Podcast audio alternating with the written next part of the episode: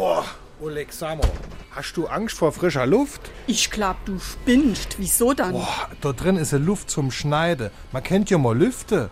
Die Fenster haben nicht umsonst Griffe zum Aufmachen. Erfroren sind schon viel, erstunk aber noch keiner. Jo, aber wer da kommt, der hat gute Chance, der Erste zu sein, dem das passieren tut. Alle hopp, komm, wir machen mal die Fenster auf. Aber nur kurz, ich hans schon im Hals. Und wenn da all Tiere und Fenster aufstehen, dann zieht's dort drin wie Hechtsuppe. SR3. Warum wir so reden. Wie man schwätze.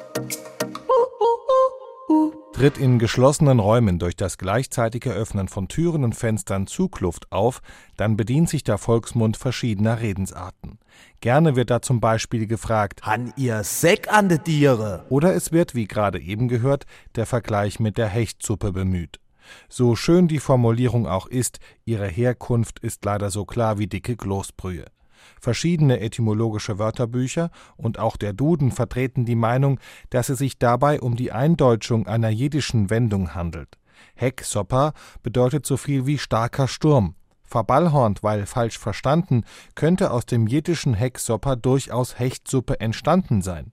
Die zweite Erklärung leitet sich wirklich von der Hechtsuppe ab, die in der Tat recht lange ziehen muss, um ihren Geschmack zu entfalten. Allerdings bleibt die Frage, worin der Zusammenhang mit starker Zugluft bestehen soll.